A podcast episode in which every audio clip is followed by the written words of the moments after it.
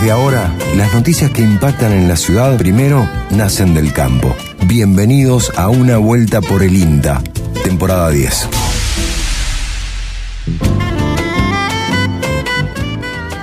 Muy buenos días, le damos la bienvenida a Una Vuelta por el INTA, el programa del Instituto Nacional de Tecnología Agropecuaria del Centro Regional Córdoba. Muy buenos días para todos, domingo 23 de julio del 2023, programa número 18 ya en esta décima temporada.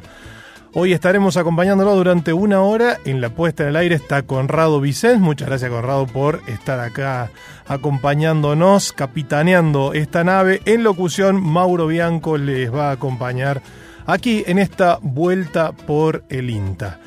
Eh, bueno, para contarles hoy qué vamos a tratar en una vuelta por el INTA, en radio, en la M580 Radio Universidad.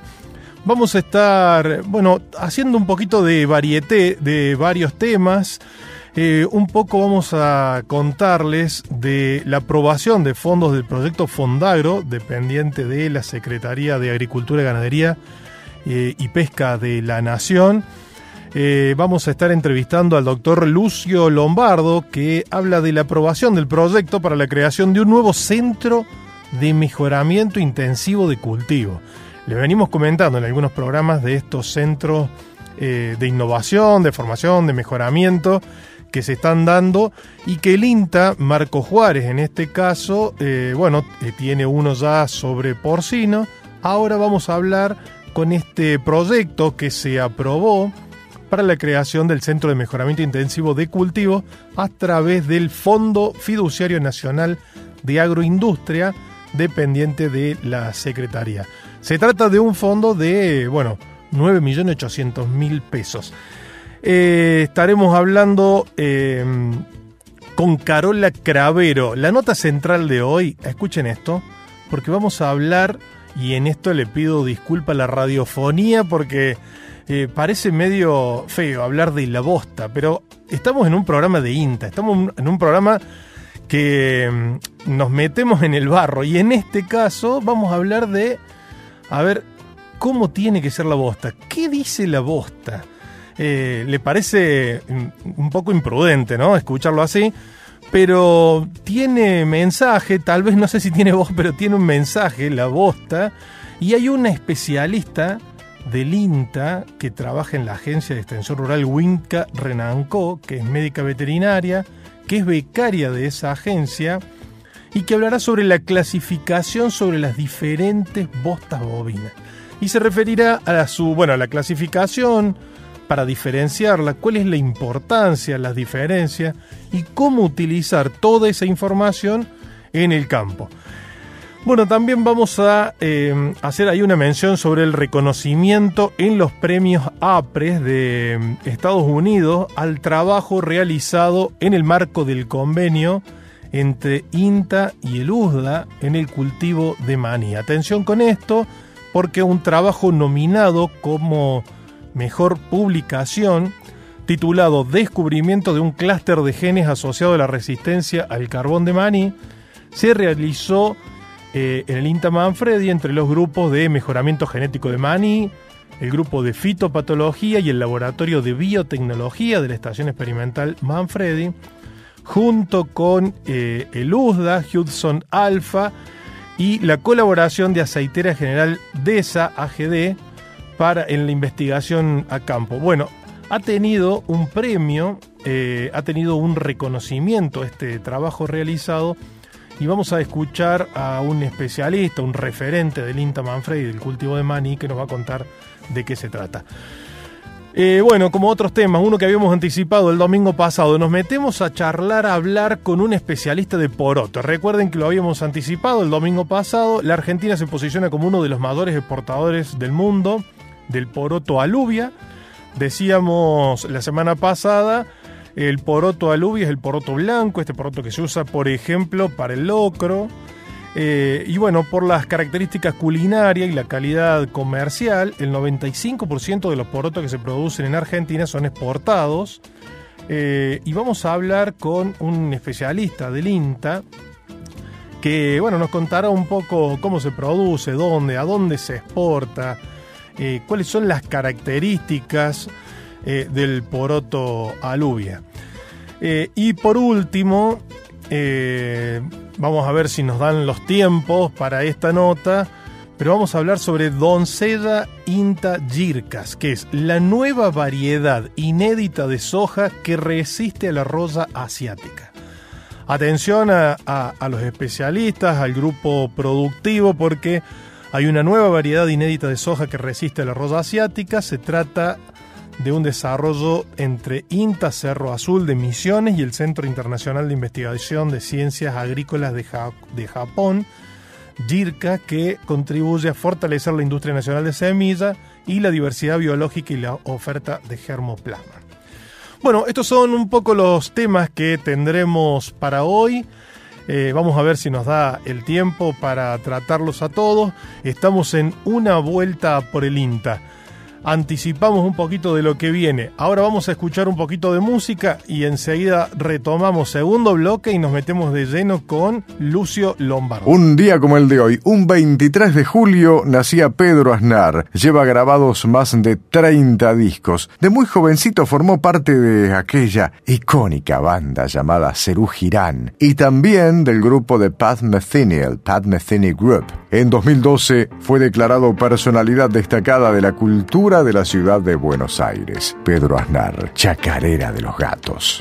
Tres morrongos elegantes de bastón, galera y guantes. Dando muchas volteretas, prepararon sus maletas.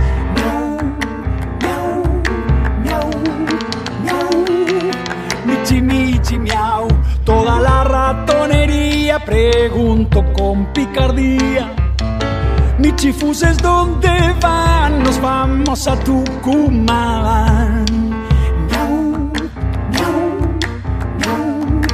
Miau, Michi, michi, miau. Pues les han pasado el dato que hay concurso para gato.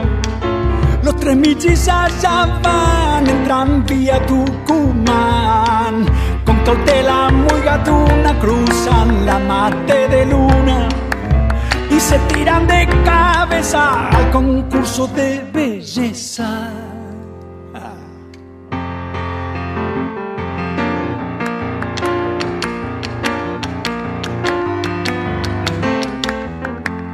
Mas como el concurso era para gato y chacarera, los echaron del salón sin ninguna explicación. Miau, miau, miau, miau. Michi, michi, miau. Volvieron poco después las galeras al revés, con abrojos en el pelo y las colas por el suelo. Miau.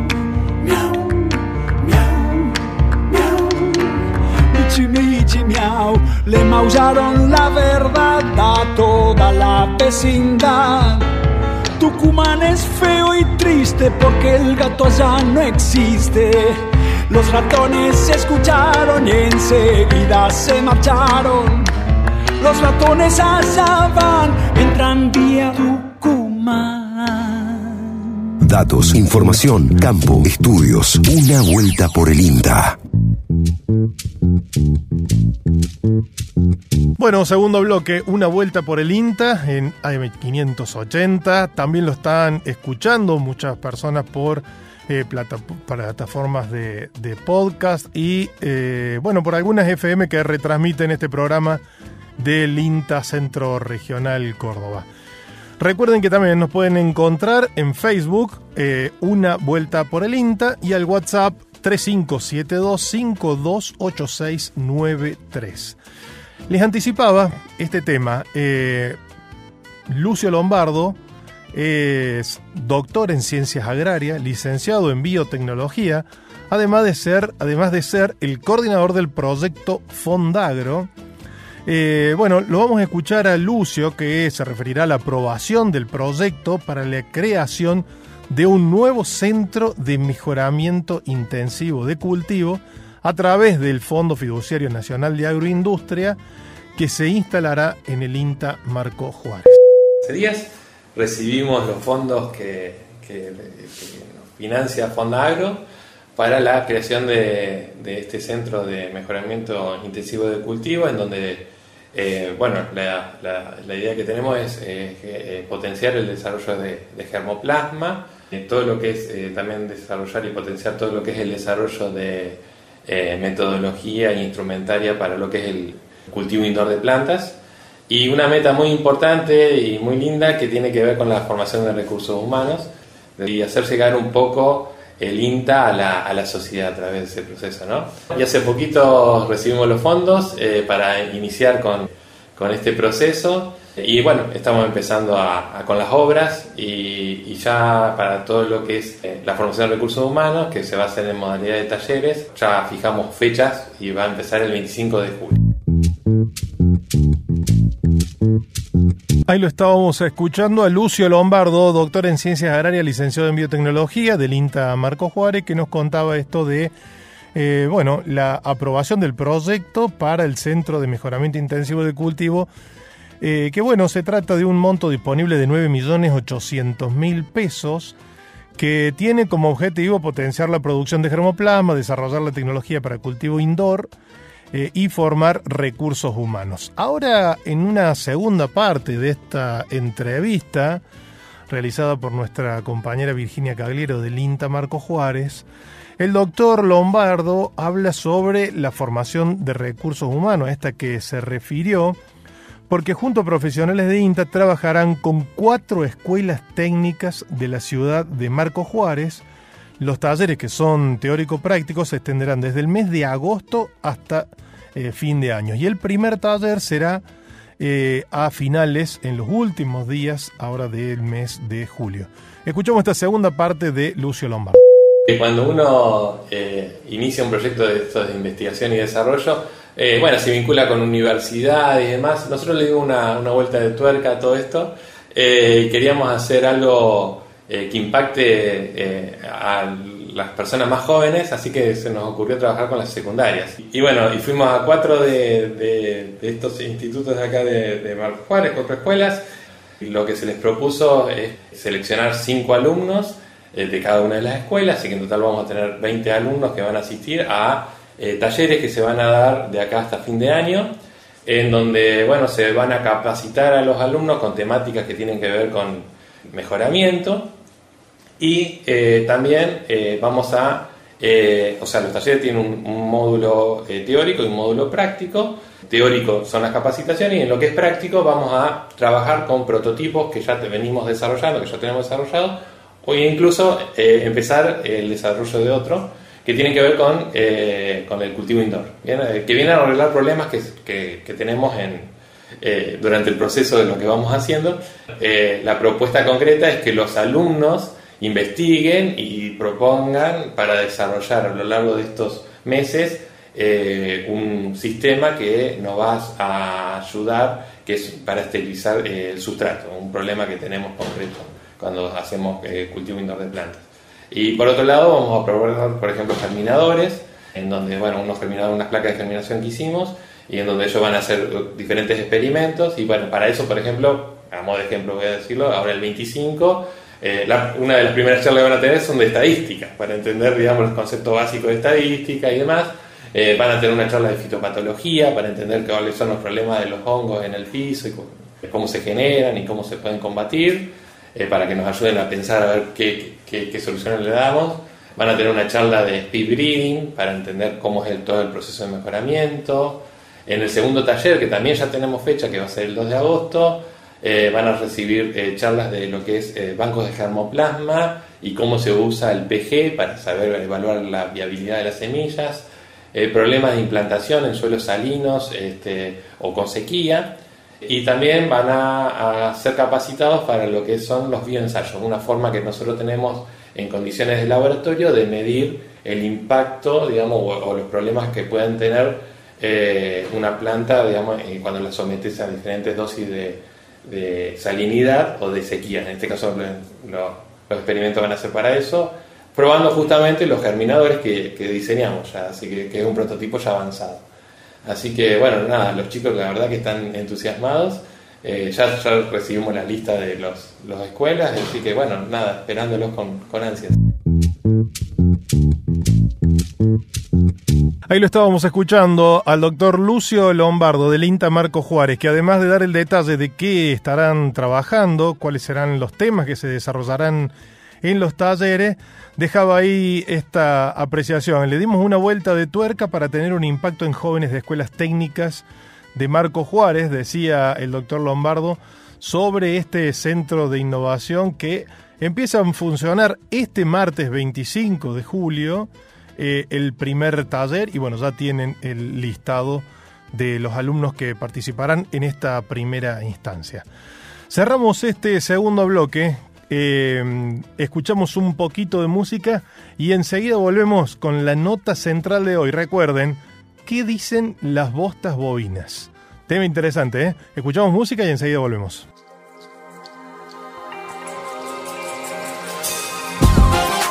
Llega Nati Peluso, argentina, triunfadora en España, hija de un psicólogo y de una profesora de inglés. Goza de un éxito absoluto en la península ibérica. Linda versión esta, la del recordado Camilo VI. Vivir así es morir de amor.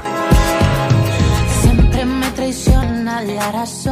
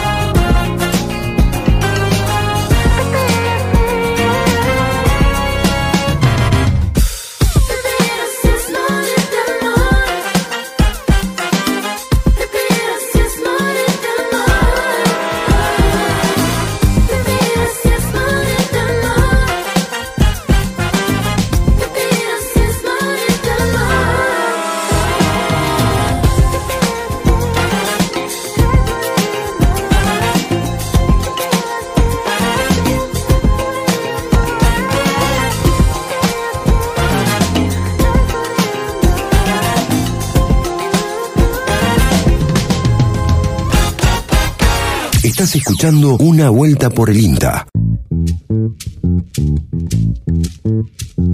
Dijimos, tercer bloque, nota central de hoy. Les pedí disculpas al principio del programa porque vamos a hablar de las bostas. ¿Qué dicen las bostas? Y para eso convocamos a Carola Cravero. Carola es médica veterinaria y actual becaria de la Agencia de Extensión Rural INTA eh, Winca Renanco, que depende de la Estación Experimental Marco Juárez. Hola Carola, un gusto, buen día. ¿Cómo estás? Muy bien, ¿vos? Muy bien, bueno, Carola, eh, dijimos, nota central de hoy, eh, vamos a hablar de las bostas bovinas. Eh, un poco clasificarlas, cuál es la importancia, te vamos a ir consultando de esto, pero nos cuesta al principio decir bostas bovinas. ¿Está bien decirlo así, Carola? Tal vez vos estás más familiarizada, pero a un oyente que está escuchando la radio dirá, che, eh, están faltando un poco el respeto. Sí, mira, eh, por ahí suena un poco chocante, un poco burdo, pero digamos, en la bibliografía por ahí vos lo buscás y lo vas a encontrar con esa terminología.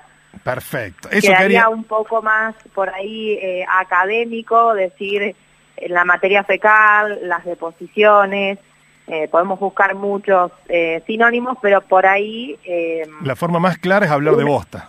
Exactamente. Y- Bueno. Y, cuando vos vas al, al campo a hablar con el productor, vas a hablar lisa y sanamente, más allá de que uno va a mantener obviamente sus modos. Claro. pero, pero bueno, hay cosas que, que se dicen así, aunque resuene. Bueno, Carola, me encanta esto, ah, habiendo hecha esta aclaración necesaria, digamos, vamos a hacer de cuenta que estamos en el campo, al lado de un corral, eh, y vamos a hablar de las bostas bovinas, porque parece ser que las bostas tienen algo para decir o dicen algo. Eh, si te preguntara qué nos indican las bostas, ¿qué nos contarías? Muchas cosas. Así como vos me preguntás qué nos indican, muchas cosas. ¿Por qué? Primero y principal, vos a través de una bosta podés identificar si un animal tiene o no una patología de base, ¿sí? una patología a nivel gastrointestinal. Y si fuera un animal sano, podés eh, ver qué clase de alimentación está recibiendo. ¿sí? De acuerdo a lo que ya vamos a hablar y profundizar un poquito más adelante, la clasificación que uno le dé y la cantidad que haya de cada tipo, uno va a poder inferir qué calidad tiene la dieta de ese animal. Y a partir de ahí podemos plantear eh, mejoras, ajustes, eh, modificaciones en determinados puntos, para determinadas categorías y demás. Bien. Buenísimo. Y, y al hablar de... mm, A ver, yo no, la verdad que no sabía que viendo la bosta de una vaca, por ahí puedo saber qué alimentación o si tenía alguna patología de base, tanto así, ¿no? Sí. Por ejemplo, si vos eh, tuvieras en el campo o en un engorde a corral, que por ahí es un poco más frecuente, muchas eh, de- deposiciones líquidas Ujú. medio sanguinolentas, es decir, con un poco de sangre, podés inferir que hay una patología gastrointestinal, por ejemplo, una coccidiosis, alguna parasitosis que está afectando a ese animal Bien. a partir de ese dato uno puede apuntar la investigación ¿no? Para determinar cuál es el, agente causal de esa diarrea con sangre. Bien. Eh, por ejemplo, eh, un tipo de, de materia fecal demasiado mucosa puede indicar que en intestino hay alguna patología que está generando una inflamación y esa inflamación genera el exudado mucoso eh, en respuesta, ¿no? Y después, de acuerdo a lo que uno vea en cuanto a eh, la composición, el color, la forma, la textura, uno puede eh, también ir ubicándose en el terreno de saber qué pasa ahí. Bien. Eh, antes de meternos específicamente en los tipos de, de bosta, de materia fecal, eh, por ahí te voy, a, te voy a preguntar sobre eso, pero ¿por qué es importante conocer los diferentes tipos que, que, que hay, los diferentes tipos de bosta? Es muy importante porque a partir de este dato que es muy sencillo de obtener porque es con la obs- observación, entrenando a una persona que esté a cargo de los animales de identificar los diferentes tipos de bostas, eh, uno va a tener rápidamente información sobre ese sobre ese lote y va a poder eh, mejorar ganancias de peso, por ejemplo, eh, va a poder eh, disminuir eh, pérdidas económicas, va Bien. a generar mejores conversiones en lo que es alimento y peso ganado y es eh, muy sencilla y económica porque en la misma recorrida diaria que uno hace puede observarlo. Bien, Carola, estamos hablando, bueno, con Carola Cravero, médica veterinaria y actual becaria de la Agencia de Extensión Rural Winca Renanco, hablando sobre las bostas bovinas y qué nos dicen las bostas. Carola, te iba a preguntar, ¿esto puede ser para cualquier tipo, a ver, puede ser para ternero, para vaca, para novillo, en un engorde a corral, a campo, eh, ¿da lo mismo o hay diferencias? En general, sí, siempre están las salvedades. Bien. Para eso hay que tener un ojo más entrenado, ¿no? Y ustedes que son especialistas. Mira, siempre que, siempre, en todo establecimiento hay un veterinario de referencia, un veterinario asesor. Claro. Cuando vos hay algo que te está llamando la atención, obviamente vas a recurrir a, a esa persona especializada. Claro. Pero, digamos, eh, pudiendo verlo a campo e identificando estas cosas, eh, se puede, se puede, digamos, el mismo productor puede también intervenir. Claro. Mira vos, eh, bueno, Carola, si tuvieses que, eh, a ver, eh, ahora dimos un panorama general de esto, contamos la importancia, los datos que hay.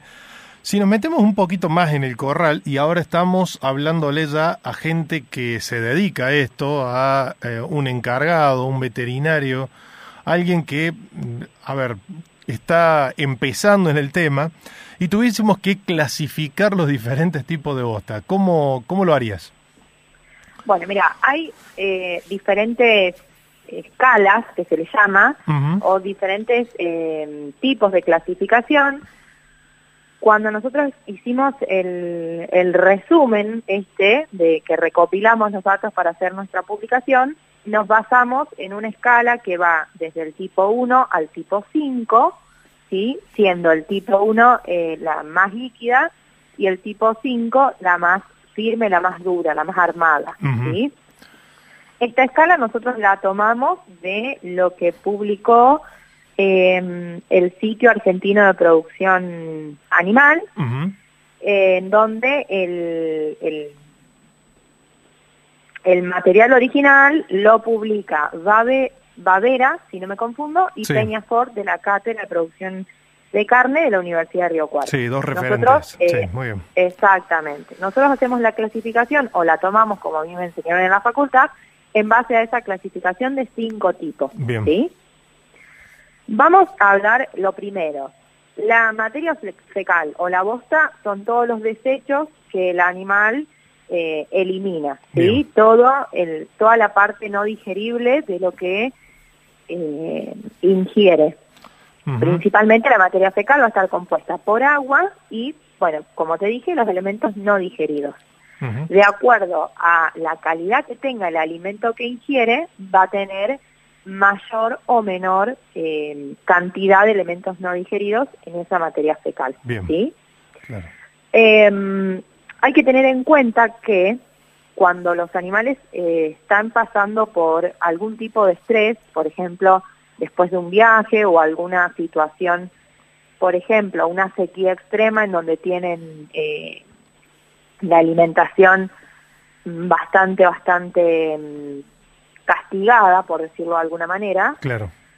siempre que pasen por una situación de estrés, puede que su eh, se modifique, ¿sí? Y vaya hacia un tipo más líquido, por una cuestión de estrés. Claro, que eso puede ¿Sí? ser momentario, no tiene nada que ver por ahí con la alimentación que venía, sino por una situación que... Exactamente. Claro, que eleve el estrés en el animal y por lo tanto así es la materia fecal. Exactamente. Por ejemplo, Perfecto. animales que no estén acostumbrados a pasar por la manga, que en una semana los pasen dos o tres veces para diferentes prácticas, Muy bien. eso va a hacer que esos animales se estresen y se pueda modificar eh, lo que ellos defecan, ¿sí? Excelente. En general se recomienda para analizar la materia fecal, hacerlo cuando los animales estén tranquilos, por ejemplo, después de comer y tomar agua. ¿sí? Generalmente después de después de tomar agua o que ingieren grandes cantidades de agua, eh, suelen defecar. Otra de las recomendaciones que se da es eh, o hacer la observación en fresco, digamos. Ujú. Es decir, cuando vemos que el animal está defecando. Bien. Obviamente, a veces por cuestiones de tiempo uno no se puede parar en el corral a ver eh, cómo, cómo cagan las vacas. Claro, ¿no? a ver cómo es. Hablando, Claro, sí, a ver cómo hablando mal y pronto. cuál es la mejor repostera y cuál dejó eh, tal o cual torta. Exactamente, pero bien. bueno, uno puede ir mirando en el piso lo y tomando como referencia lo más eh, fresco, ¿no? Claro. Porque pasadas unas horas, un día, dos días, no es la- la- las mismas las características, por ahí sí la forma, pero no el color, ¿sí? Claro. Eh, entonces, cuando uno obtiene la, la, la imagen en el momento que, en el momento más cercano a cuando fue hecha esa bosta, Sí. va a tener una idea más clara, ¿sí? Eh, bueno, si a vos te parece, pasamos a lo que son las clasificaciones. Claro, eso mismo te, te decía, por ahí para, para alguien que está eh, eh, entrando en el tema o que quiere conocer un poco más o aprender, a ver, ¿cómo clasificamos? Eh, tenemos acá cinco tipos de tortas, nos dijo Carola Cravero, que es médica veterinaria, que trabaja en el INTA y que, bueno, está hablando de esta especialización, de este trabajo sobre eh, una clasificación de la bosta bovina. Ahora queremos hablar, tenemos cinco tortas diferentes. Eh, haciendo alusión, obviamente, a la materia fecal, a la bosta de, de, de la vaca. Eh, ¿Cómo pueden ser? ¿Cuáles son lo- o cómo los llamamos? Porque escuché algo de que hay una de las tortas que se le llama margarita. Y hasta... Sí, la margarita o la ideal también. Ah, bueno, bueno, a ver, contame un poco, Carola, de esto. Mira, vamos a arrancar en orden en orden de, de secuencial de cómo son los números, ¿no? La con- vamos a hablar de consistencia, de forma y de color, ¿sí? Bien, En lo que es la consistencia 1, vamos a tener la bosta que es líquida o chirle. Opa, es decir, bien. va a ser, no va a tener absolutamente nada de, de, de espeso, va a ser líquido, va a ser como si te dijera agua con color. Bien. Es muy líquida, cuando cae al suelo no, no toma una forma definida, puede salir del animal a chorros continuos o discontinuos y el animal va a estar sucio, ¿sí? Bien. Bien, Eh, va a tener los garrones, los cuartos traseros sucios, va, va a tener eh, lo que por ahí se le llama cascarria, que son esos es- esas, esos acúmulos de pelo. ¿sí? Eh, pelotones de pelo. Bien. Este, Esa Bueno, es- como te decía, esa es la eh, uno, es desagradable, es la primera de la clasificación. exactamente, Eh, tiene un es- olor muy fuerte Claro, y puede tener en algunos casos burbujas. Bien. Esas burbujas pueden ser a consecuencia de la fermentación que viene en todo el proceso, ¿no? Sí, Esta diarrea es la que por ahí puede también venir acompañada por sangre, por ejemplo. Ah, bien. Eh, Carla, si tuviese que resumir las otras como los extremos, esta es uno de los extremos.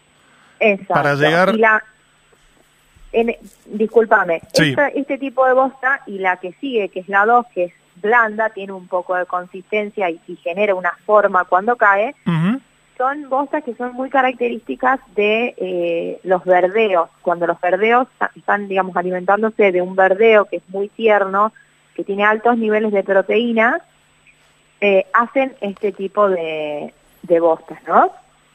Eh. Tienen eh, la alimentación con mucha digestibilidad, la, el alimento pasa ra- tiene rápido tránsito intestinal, sí, poco tiempo en rumen, entonces genera esta consistencia más líquida o blanda, como es el tipo 2, Ujú. ¿sí? Bien, ya recorrimos La- tipo 1, tipo Y 2. tipo 2, Bien. rápidamente. La tipo 3, que es la correcta, la ideal, la balanceada, o la que también se le llama margarita, es una bosta que tiene consistencia espesa, va a mantener la forma cuando cae. Si uno la mira de arriba, vamos a ver que tiene como... eh, Supongo que la forma, la forma de una margarita, ¿o no? podría llamarse, sí. Este, si uno la ve de arriba, va- vamos a ver que tiene como círculos marcados. Eh, si uno la pisa con el pie, va a quedar pegada. Tiene esa característica que tiene la humedad adecuada como para quedar pegada a un zapato. Este, puede elevarse hacia arriba unos 2 a 3 centímetros de altura y cuando cae la última porción, que eso es lo que le da la característica de, la llamada margarita, hace un hoyo en el centro, una, una depresión, un cráter. Eh, con el tamaño suficiente como para que entre una flor margarita. Bien. Asimismo, yo me acuerdo que en la, en la facultad le dibujaban la margarita alrededor con un puntero. Eso como Bien. una nota de color. La nota de color. En, es- en este tipo de, de bosta va a tener el color característico, un olor que no va a ser desagradable como las anteriores. ¿sí? Y este tipo de, de, de bosta nos va a indicar que es una dieta balance- balanceada Bien. en energía, en proteína y en fibra, ¿sí? Ah, y datos. todo lo que son los balances minerales también van a estar equilibrados. Esa es la Después ideal, dijimos. Tres, tres grados, tres diferentes bostas. Estamos hablando de un extremo, llegamos hasta la ideal. Si tuviésemos que resumir Exacto. las últimas dos, ah, para llegar al otro extremo, Van a ser de consistencia un poco más firmes, ¿sí? Mientras más secas se van a parecer más a la, mm, al bosteo del caballo, que el caballo hace boñigas, es decir, como, como pelotas redondas, Sí. ¿sí? Eh, en la consistencia 4 vamos a ver como, como mm, si fueran los surcos muy marcados y en vez de hacer una depresión, la última porción va a generar como un copito, digamos, va a ser de forma más cónica, mucho más seca que la anterior y si nosotros la pisamos no va a quedar pegada al zapato. bien. ¿sí? Esto es más eh, de una dieta que tenga muy poca proteína y mucha fibra, por ahí un diferido muy pasado, ¿sí? Pasturas muy lignificadas que se le llaman. Y la tipo 5, la característica que va a tener es que no va a tener una forma definida, vamos a encontrarla en, en grupitos, ¿sí? Claro. El animal va a ir defecando y va a ir cayendo en distintos lugares, es sumamente seca y es característico de pasturas diferidas muy lignificadas, de muchísima fibra y muy poca eh, proteína, muy baja digestibilidad y el tránsito intestinal completamente enlentecido, ¿sí? Eh, va a ser eh, alimento que va a estar mucho tiempo en rumen, que va a tardar mucho en salir de ese animal. Entonces, a Ahí ya- modo de resumen tenemos Sí. desde la 1, que es la que se caracteriza, hablando de un animal sano, ¿no? Sí. Eh, de una alimentación que básicamente tiene mucha proteína y es una bosta líquida, a pasar al extremo de una 5, en donde hay muchísima fibra y nada de proteína. Bien, ahí tenemos, para los que están escuchando, estamos hablando con Carola Cravero, especialista del INTA, becaria de la Agencia de Extensión Rural Winca Renanco, y estamos clasificando, aunque usted no lo crea, como decía la serie televisiva, las bostas bovinas. Estamos hablando de los tipos de torta, así para, para ser un poquito más prudente ahora, a esta hora de la mañana, sobre todo porque muchos deben estar ahí tomándose un, un, un matecito o algo. Y nos dice Carola, bueno, nos explicabas eh, cuál es la clasificación de la más chirle, la ideal al medio y al final esta la más seca, la más concreta, la más dura. Eh, Carola, te pregunto, como para ir cerrando, tenemos la observación, ya ahora con esta nota hicimos un pantallazo de cómo clasificarlas, qué datos o qué nos dicen las bostas bovinas. Ahora, si tuvieses que resumir qué, qué puede hacer con esta clasificación, la persona que ya sabe eh, leer eh, eh, esas tortas, esa materia, eh, ¿qué puede hacer de ahí en más? ¿Qué, ¿Qué cambios puede hacer? ¿Qué puede gestionar en base eh, a lo que le dicen las bostas? Bueno, mira, eh, de acuerdo a la, a la- al tipo que predomine en tu rodeo, vas a tener que hacer suplementaciones estratégicas, a lo mejor eh, incorporar alguna otra fuente de proteína, incorporar fibra, eh, Digamos que el rodeo. Inmediatamente veces- el dato que se, que, que se obtiene con la observación ya se puede convertir en una gestión eh, del rodeo, de la alimentación y demás. Exactamente. Ah, bien, Sí. excelente. Sí, de ahí para adelante puedes hacer eh, modificaciones con, eh, con su- suplementando lo que le falte, eh, reduciendo lo que le sobra, ¿sí? Eh, si vos sabés que tenés muchísima proteína, bueno, dar la posibilidad de, por ejemplo, sacarlos un rato antes del verdeo y darles algún rollo, por ejemplo, como para Claro. darles eh, un poco más de fibra. Si los tenés en un diferido que, que bueno, que está muy lignificado, eh, buscar la, la alternativa de darle algo más tierno, si puedes conseguir, eh, o bueno, de acuerdo al caso, ir viendo con qué podés jugar para mejorar eso.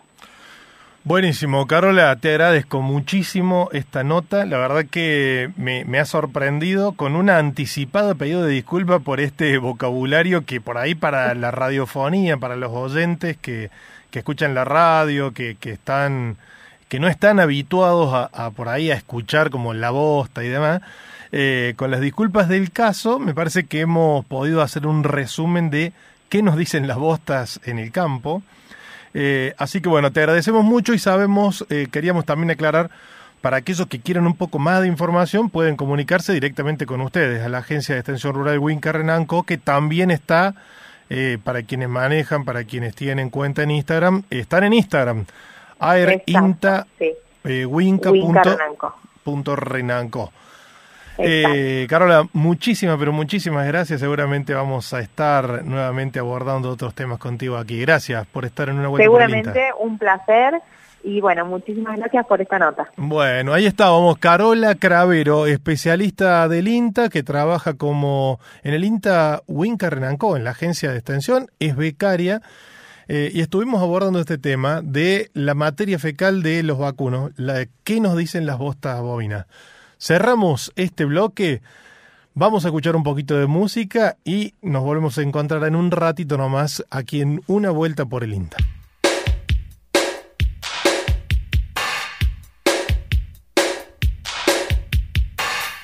Este 2023 se cumplen 40 años del lanzamiento de Clicks Modernos, el mítico disco que Charlie García publicara en 1983 y que se consagró como una de las obras más destacadas de la historia del rock argentino. Dada la magnitud del aniversario, tanto el disco como Charlie serán homenajeados en Nueva York, donde se llevó a cabo la producción del álbum y la icónica tapa. Charlie García, La Ruta del Tentempié.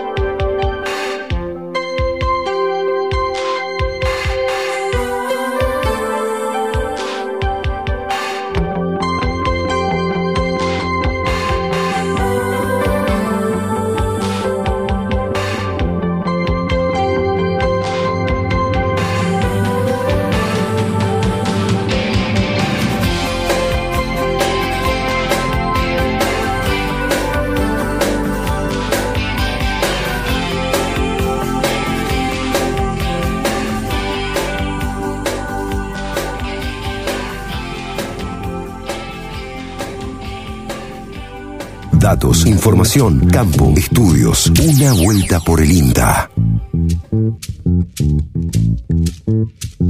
Aquí estamos de nuevo en una vuelta por el INTA, el programa del INTA, del Centro Regional Córdoba, que produce el equipo de comunicaciones.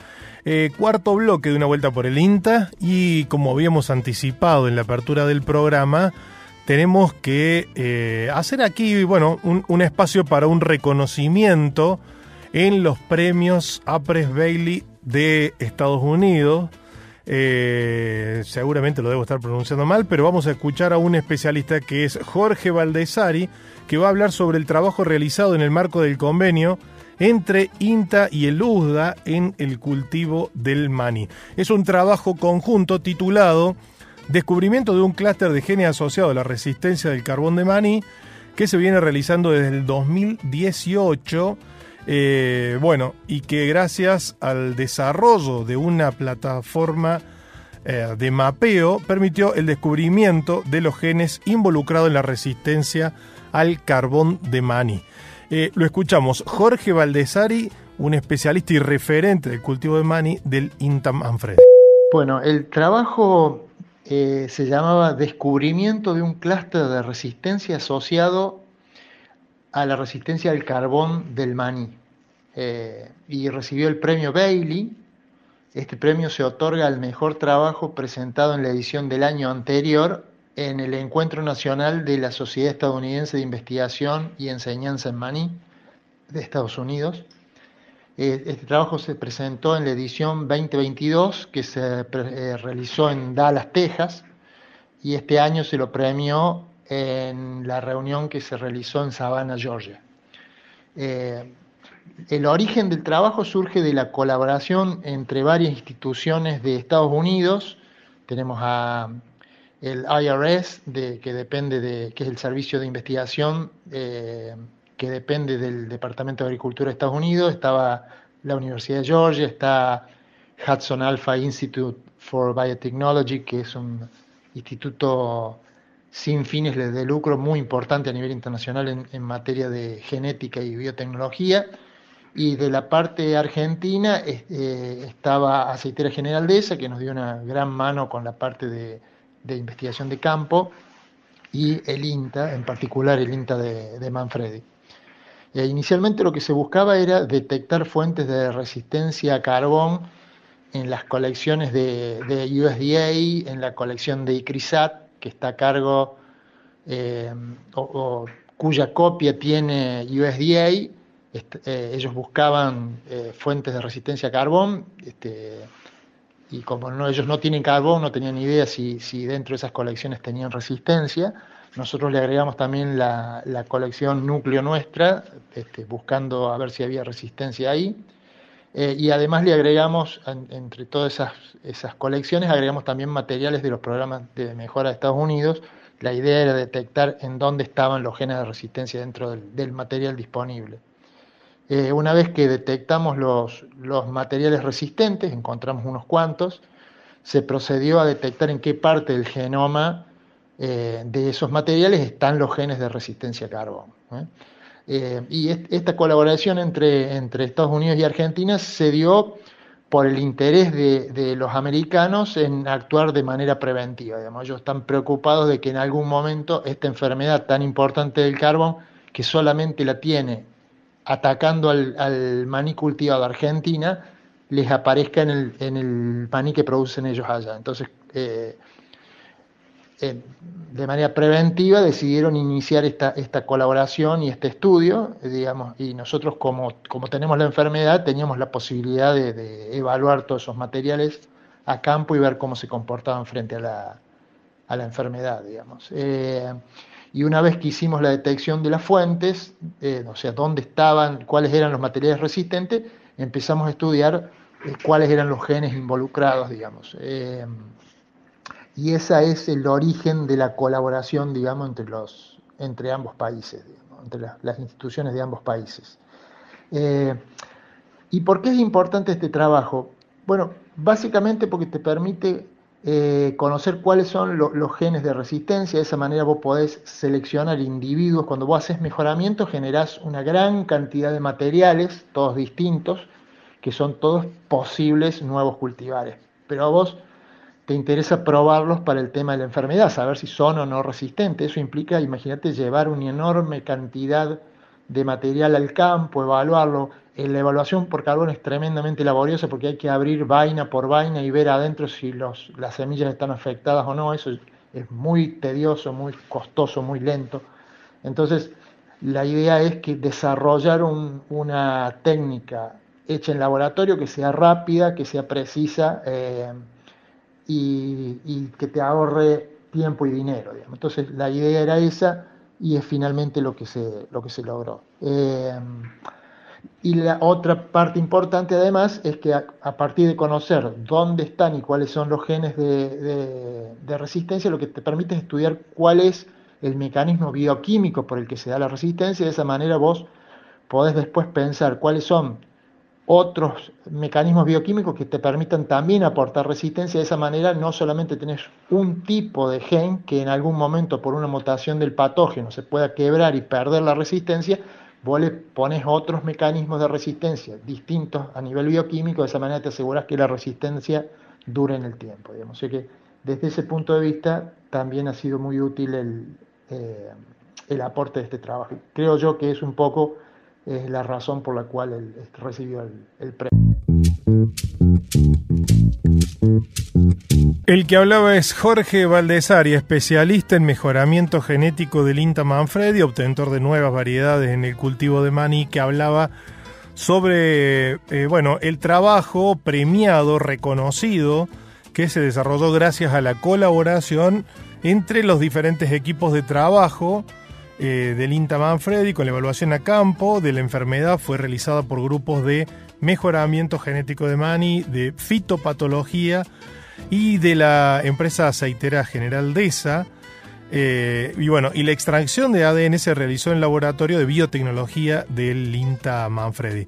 Bueno, esto decía Jorge Valdesari, permitirá la obtención de cultivares resistentes al carbón en un tiempo más corto que con la forma clásica del mejoramiento. Y esto es lo que ha sido reconocido con este premio.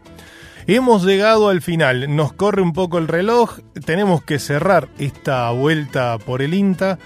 Le agradecemos profundamente a todo el equipo de comunicación que produce una vuelta por el INTA, desde el INTA Marco Juárez, Andrés del Pino, Virginia Cagliero, en Manfredi, Lucas Cueva, Lucas Viale, Fabricio Taparello y quien les habla, Mauro Bianco. Hoy en la puesta del aire estuvo Corrado Vicens, muchísimas gracias.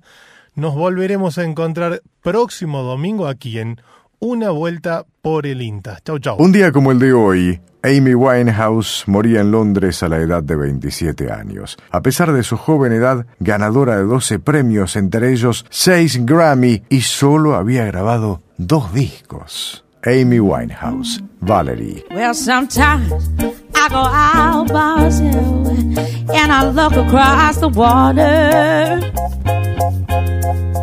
And I think of all the things what you're doing. And in my head, I paint a picture. Since I come home, well, my body's been a mess. And I miss your ginger hair and the way you like the daggers. Won't you come on over? Stop making a fool out of me. Why don't you come on over, Valerie? Valerie. Valerie.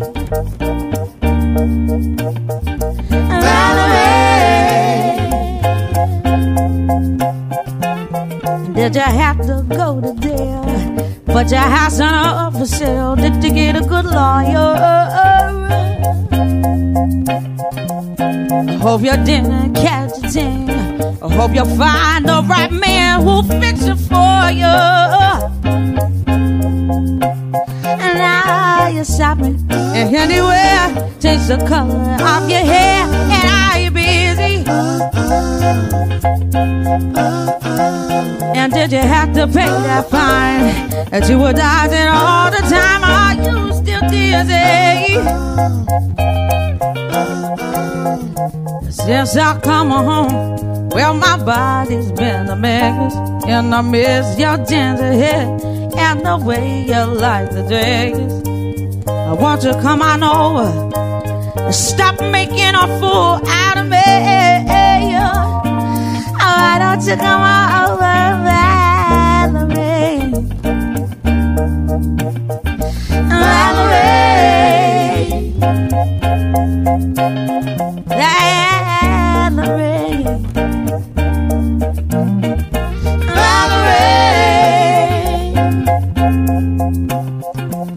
Well, sometimes I go out by myself and I look across the water.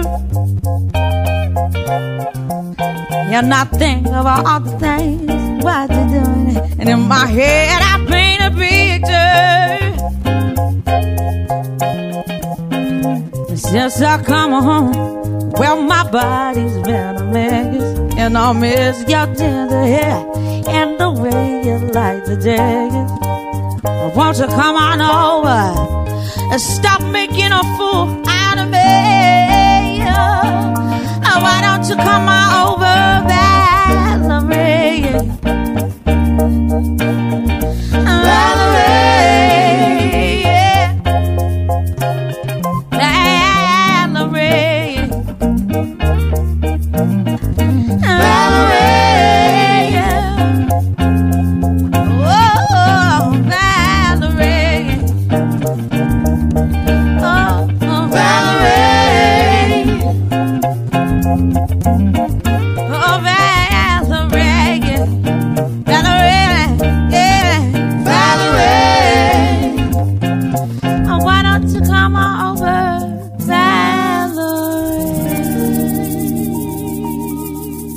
Aquí, una vuelta por el INTA. Por universidad, tu propia voz.